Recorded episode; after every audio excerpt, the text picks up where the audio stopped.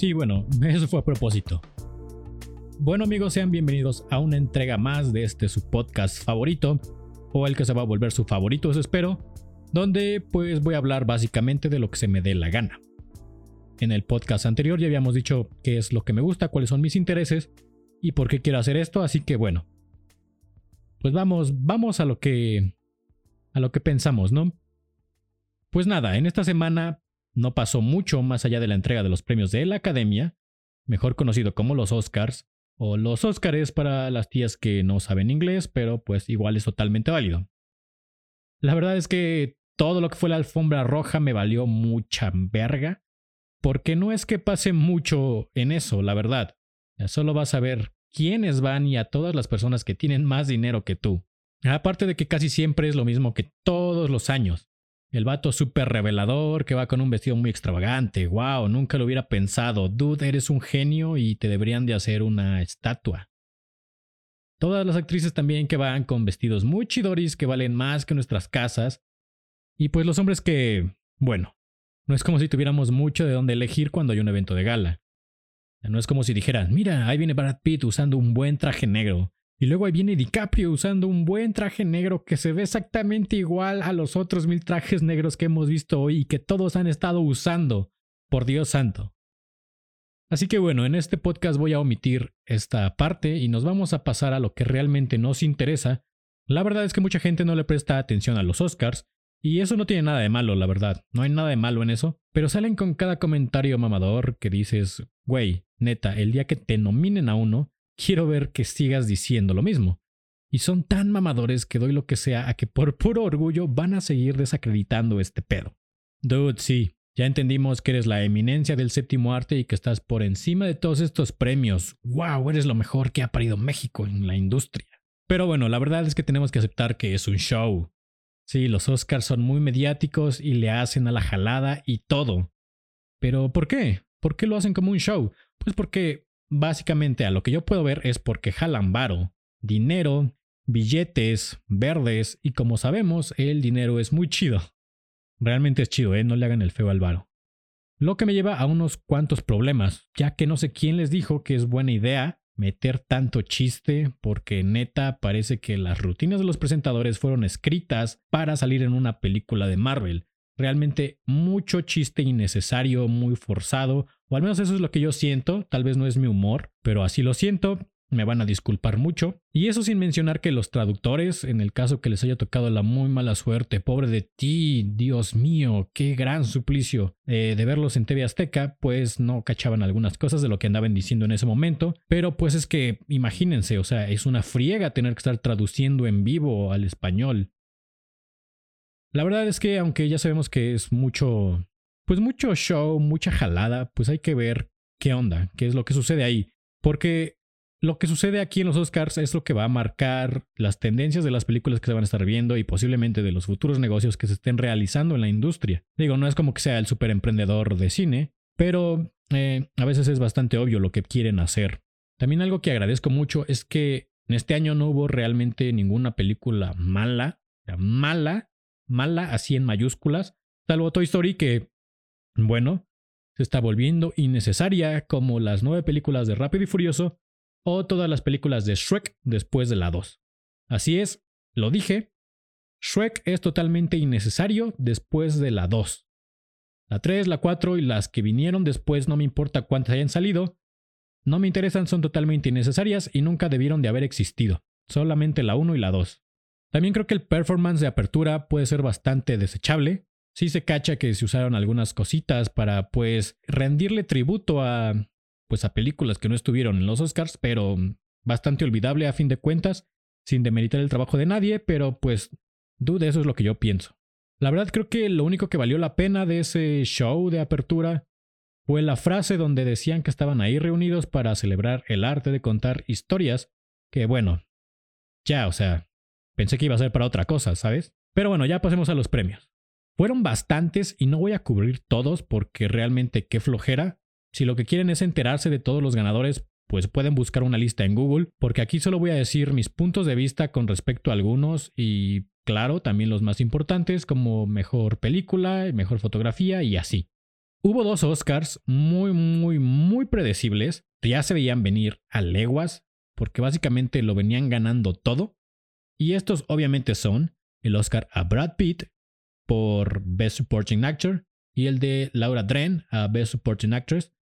El Oscar a Brad Pitt, el de Érase una vez en Hollywood, la verdad es que ya se estaba tardando mucho, porque este güey realmente había hecho buenos papeles antes en otras películas y le estaba pasando lo mismo que a DiCaprio que no se lo daban, y siento que la academia se lo otorgó ahorita, pues porque si no era ahora no iba a ser nunca. Y el de Laura Dren, aunque haya gente que diga, no güey, hubo mejores papeles, el de Scarlett Johansson estuvo mejor, pues la verdad es que su interpretación de la abogada en Historia de un matrimonio sí estuvo muy chida. La neta, o sea, si yo me topo contra una abogada de esas, me cago, güey, o sea, no voy a saber qué hacer, porque esas son las que buscan la destrucción total. ¿eh? Para ellas la paz nunca fue una opción, que quede muy claro. Realmente preferiría tener a alguien así a mi lado que en mi contra. De hecho, hasta la llegué a odiar bastante, así de ya basta, Freezer, por favor, deja todo en paz, por Dios. Porque en serio, la mujer no paraba. No paraba y su papel se me hizo muy bueno y muy merecido el Oscar, si me lo preguntan a mí. También quiero hacer, pues, un paréntesis pequeño a Jojo Rabbit, que la neta pensé que no iba a ganar nada, se veía muy dura su competencia, la neta. O sea, Jojo Rabbit fue una de mis mejores películas en mi lista de estas que salieron en el Oscar. Y me sorprendió mucho ver que se ganó mejor guion adaptado. Yo pensé que se lo iban a dar a Mujercitas porque esta película también era un fuerte candidato a llevarse esta categoría. Que por cierto, si no han visto Jojo Rabbit, háganse un favor y corran a verla, porque de verdad, de verdad, de verdad, eh, todas las películas, como ya lo dije, que estuvieron compitiendo para mejor película y no solo mejor guion adaptado, esta ha sido una de las más bonitas que he visto. Sí, es una comedia, pero a mi punto de vista muy bien lograda, on point, y aunque el personaje de Hitler puede llegar a ser un poco cringe en algunas partes, pero pues no es mucho de lo que deban de preocuparse o que les arruine la película. Si me lo preguntan, yo hubiera quitado a Hitler, aunque ya sé que es como la representación de lo que Jojo ve en el nazismo y esas cosas. Pero luego sí se puso un poco cringe, pero pues nada de qué temer. Neta, vayan a verla y disfrútenla. Mi favorita de las que han salido este año, por mucho. Y no con esto estoy diciendo que sea mejor que Parasite, ojo, que también es un peliculón. Pero Jojo Rabbit se ganó un lugar especial en mi cora. Y no, espero que no sea una referencia a Jojos. También un Oscar que estuvo muy, muy, muy, muy, muy cantado y la neta yo sí lo llegué a dudar por muchos. Fue para nuestro guasón, nuestro Joker para los mamadores, Joaquín el Fénix. En algún momento antes de que anunciaran al ganador de este Oscar, sí se me llegó a atravesar por la cabeza un chale, o sea, la competencia anda dura en esto. Igual y no se lo dan, eh, o sea, tal vez no se lo den. Chances se lo dan a otro, pero a este men tal vez no se lo den. Ya saben, como que ese nerviosismo pre-entrega de un Oscar pero no fue así. Se lo dieron y pues habemos nuevo Guasón Papus. Sí, Guasón, dejen de decir mamadas de no, güey, es Joker. O sea, sí, ya sé que se llama Joker, güey, pero hemos vivido toda la vida, diciéndole Guasón, no te va a pasar nada porque lo llames así un rato. En este papel siento que Phoenix hizo un gran trabajo, así como lo hizo Heath Ledger en su momento, y pues bien merecido ese Oscar. Además, este dude ya también se lo merecía de tiempo atrás película donde sale Phoenix es un, un, un, un peliculón en cuanto a actuación de este men. Nunca defrauda el men, o sea, nunca decepciona. Generalmente siempre sus papeles son muy buenos, hace muy bien su trabajo. Y pasando al Oscar a Mejor Actriz, pues les voy a ser sinceros, sí llegué a pensar que Scarlett Johansson se lo iba a quedar por Historia de un matrimonio, pero la verdad es que no. Se lo dieron a Renée Zellweger, no sé cómo se pronuncie, pero pues a ella. No quisiera decir que era un poco obvio, pero de todas las categorías esta fue donde sí tuve mis dudas en cuanto a quién se lo llevaría. Un poco menos en cuanto a, a comparación de, del mejor Oscar a... del mejor Oscar. Del Oscar a mejor actor. Pero sí, o sea, yo pensé que se lo iban a dar a, a Scarlett. Porque si no se lo habían dado por Jojo Rabbit, eh, yo pensaba que se lo iban a dar por historia de un matrimonio. Pero ya vimos que la vida no es justa y los Oscars tampoco. Donde sí dije ni de pedo se gana el Oscar este men, fue en la de mejor fotografía. Y sí, sí, o sea, Rodrigo Prieto hizo un buen trabajo en el irlandés, pero Roger Dickens lo superó por mucho. Por mucho. 1917 en fotografía es superior en muchos sentidos y eso se premia. A lo mejor hubo gente que quería que Rodrigo Prieto se llevara el Oscar nada más por ser mexicano, pero no, güey. Ese siempre se lo va a quedar Lubeski. No hay quien se lo quite. Vean 1917, no le crean a quien dijo en Twitter que Cindy la Regia está más chida, porque no tiene ni idea de lo que está diciendo o muy posiblemente le soltaron un varo, pero chequenla y fotográficamente está muy chida. También se los recomiendo. Y donde sí quiero profundizar, entre comillas, un poquito más chido, va a ser en la categoría de un perro. Está ladrando un perro. Bueno, X ya. Donde sí voy a profundizar eh, más o menos chido, va a ser en la de mejor película animada y mejor película. Ahora sí, como quien diría, empecemos por el principio. En mejor película animada, y repito, película animada, porque luego piensan que Loving Vincent es mejor película animada que Coco, que no es cierto, simplemente la técnica de Loving Vincent es mejor, pero como película se queda muy corta, aquí se cierra el paréntesis, eh, pues el Oscar se lo llevó Toy Story, que como dije, era ya bastante innecesaria a estas alturas. Es más, ni siquiera la fui a ver. Para mí Toy Story se acabó en la 2 también. Fui a ver la 3, pero dije, ok, Ok, no la necesitábamos, pero al menos ya cerraron la historia y oh sorpresa salieron con una cuarta película y dije, nah, esta sí no la voy a ver ni de broma, o sea, no me importa, no la voy a ver. Y sí, mucha gente pensó y sigue diciendo que en esta categoría hubo un robo y muchas cosas. Y para serles sinceros, la verdad es que Klaus ha sido una muy buena película. La considero mejor que Toy Story, aunque generalmente me ha gustado más la de ¿Dónde está mi cuerpo? Pero ambas considerablemente mejores que la película de Disney. Pero adivinen qué, pecaron para su mala suerte de algo muy importante al ir a competir por el Oscar contra Disney. Y corríjanme si me equivoco, pero estoy seguro de que Klaus ni Dónde está mi cuerpo eran producciones estadounidenses, atrás de un gran estudio de renombre. Bien, déjenme explicarles. Como todos sabemos, o espero que lo sepan, los Oscars generalmente premian a las producciones de su propio país. Sí, están ahí para celebrar el cine y no sé qué y bla bla bla, shalala, shalala. Pero si eres producción estadounidense de Hollywood, te van a tomar muy en cuenta. Siempre y cuando no seas una película muy mala. Porque bueno, la industria de Hollywood es de las más grandes del mundo y las películas de Hollywood se producen en Estados Unidos. Así que básicamente los Oscars son para sí, para premiar a lo mejor del cine y entre paréntesis o en letras muy chiquitas que se haga en nuestro país o en nuestro idioma. La academia no iba a permitir que el Oscar de esta categoría se lo llevara a una producción extranjera, sobre todo porque Disney estaba representando y mucho menos se le iba a dar algo que fue distribuido por Netflix en esta ocasión, porque repito, Disney estaba compitiendo y junto con ellos los distribuidores. Recordemos que Roma necesitó ser proyectada en cines si quería competir siquiera por una nominación al Oscar. Ahora, no sé si Klaus y ¿Dónde está mi cuerpo? Se, distribuyeron en cines, al menos yo aquí en México no las vi, pero sí, sí, bueno, ok, ahí tienen una palomita, pero aún así, no iban a dejar que Netflix se pusiera por encima de Disney, sobre todo con esta guerra de plataformas que va a empezar a existir de Disney Plus y Netflix y bla bla bla y Amazon Prime y HBO y HBO, perdón, y esas cosas. No creo que sucediera de esa forma.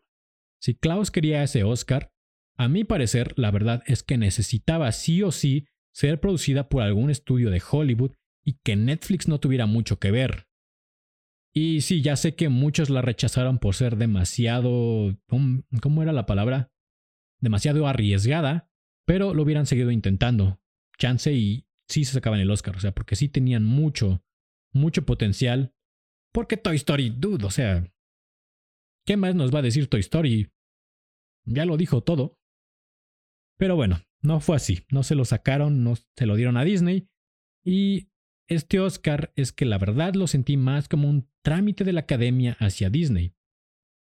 Recordemos que esta empresa es de las más grandes y poderosas de este planeta, no la academia, Disney, y generan bastantes miles de millones de dólares al año.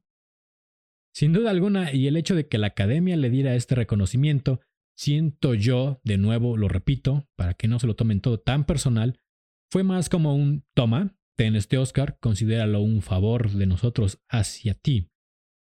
Además de una especie de mensaje de autoridad hacia los demás.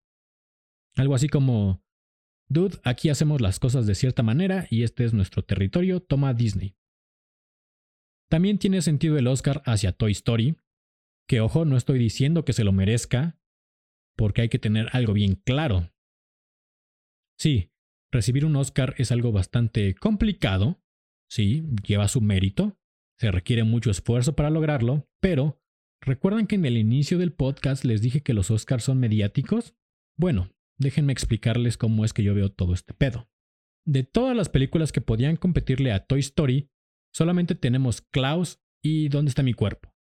Dos producciones extranjeras junto a una estadounidense.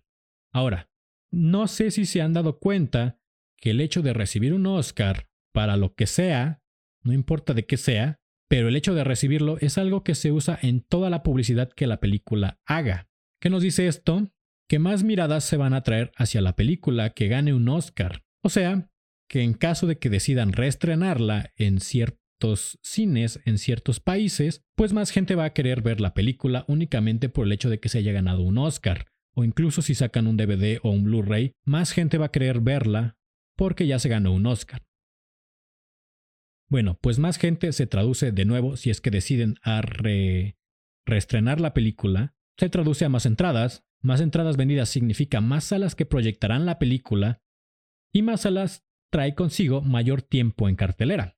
Teniendo en cuenta que las películas ganadoras a un Oscar pueden salir más tiempo en cartelera, significa que pueden recaudar más dinero.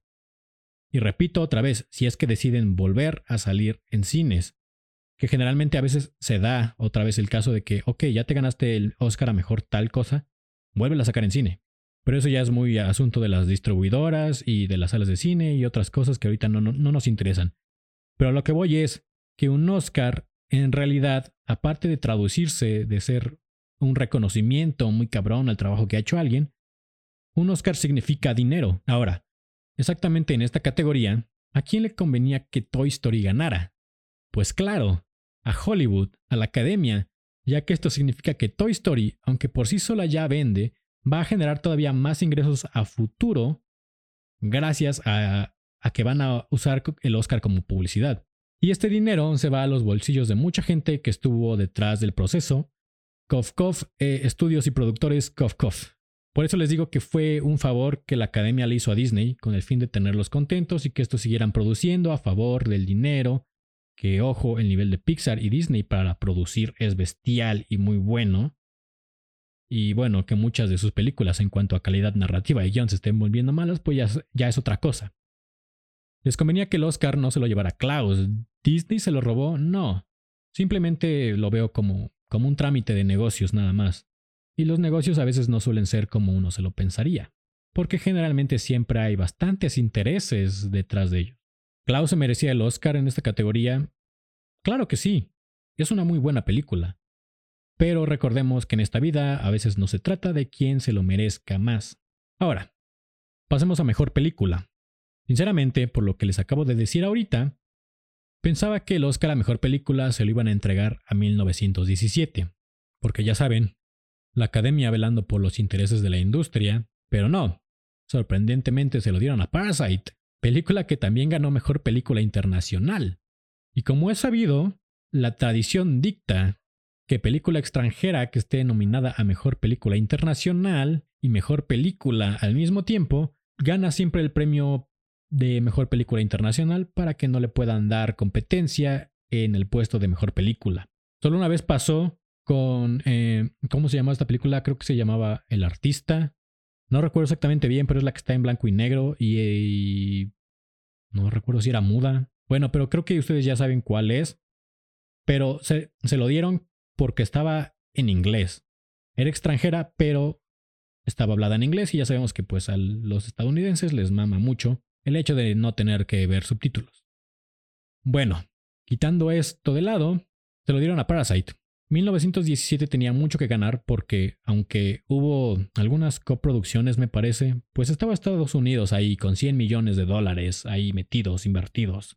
Y tenía mucho sentido que se lo dieran. Pero no, no fue así. Lo cual es bastante bueno, y ahorita les voy a decir qué es lo que también pienso aparte de esto.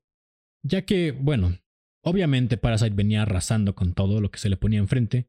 Y también es la primera vez que la Academia da un Oscar a una película que no pertenece a su propia industria y que no está hablada en su lengua. O sea, no, no, no dicen nada en inglés. O sea, en otro idioma que no es inglés. Y sobre todo a una película con menor presupuesto que el candidato más fuerte. Ya les dije ahorita que 1917 tuvo un presupuesto de unos 100 millones de dólares aproximadamente, que es muchísimo dinero. Y Parasite pues tenía unos modestos 11 millones de dólares ya hecha la conversión de la moneda que usaron en, en Corea. Y pues hay mucha diferencia. ¿Qué nos dice esto? Bueno, para empezar que si este Oscar se lo daban a 1917, después de que Parasite, como dije, viniera arrasando, muy probablemente los Oscar perderían muchísima credibilidad ante el mundo. A ti te pueden no gustar, pero un Oscar sigue teniendo peso. Y eso no va a cambiar por muchos tweets y posts en Facebook que hagas. Un Oscar es un Oscar en todo el mundo. Aunque sí, o sea, si hablamos de pesos de premios, yo creo que la Palma de Oro es más cabrona que un Oscar. Pero pues no vamos a entrar en polémicas todavía.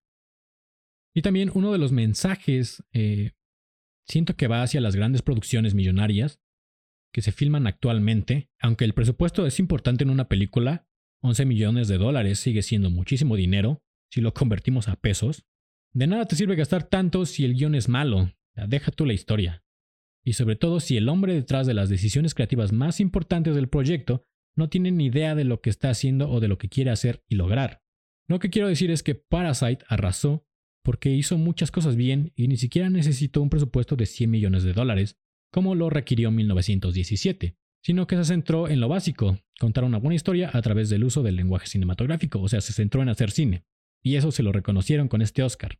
Yo espero que esto no se lo tomen a mal los estudios, que no deberían realmente, y no comiencen a querer recortar presupuestos para las producciones futuras, que sería muy malo para la industria y también para México, porque si acá ya bajan presupuestos, ahora imagínense si Hollywood lo empieza a hacer. Pero no, yo solo espero que esto sea una especie de llamado a que se hagan las cosas chidas y como dije, el dinero suele ser importante, pero eso no impide que hagas algo que valga la pena. Ahora sí, el otro lado de esta entrega al Oscar. No sé si se hayan puesto a hacer su research, su investigación de campo, pero hubo alguien en ese momento de la entrega del Oscar a Parasite como mejor película que se trae unos negocios muy, muy pesados. Y entre paréntesis, quiero decir que pesados no significa malos, sino que realmente trae atrás un business muy, muy chido. Y tuvo que ver con Parasite. Alguien ahí, dentro de los que, dentro de los pesados que estuvo con Parasite y no el director, trae unos negocios que muy probablemente le vayan a convenir a la academia o a la industria cinematográfica de Hollywood. Pongan a hacerse su investigación y van a ver de quién hablo. Tal vez, sí, Parasite se merecía el Oscar, pero tal vez también se lo dieron como un trámite para que la academia y Hollywood o Hollywood le, le abriera las puertas al negocio o, o es una forma de decirle a esta persona que trae atrás unos negocios muy muy pesados que le van a convenir a la industria estadounidense, de decirle, Let's do business. Hagamos negocios, hagamos varo. No sé, piénsenlo, digo. Ya vi que otras personas por ahí también lo están diciendo. Y no se me hace tan descabellado porque como les dije, los Oscars son un show, es algo mediático y es algo que marca no solo las tendencias para el siguiente año, sino también lo que va a suceder en la industria en cuanto a negocios. Échenle un ojo a ese dato y pues nada, esto es todo por el, por el podcast de esta ocasión. La verdad es que se me olvidó subirme un vaso de agua aquí a donde estoy grabando y se me está secando la garganta. Y pues nada, no se olviden de, seguirme en mis redes sociales, Robert Fournier, ahí en todas las plataformas. Y nos vemos en el siguiente, la siguiente semana, pues.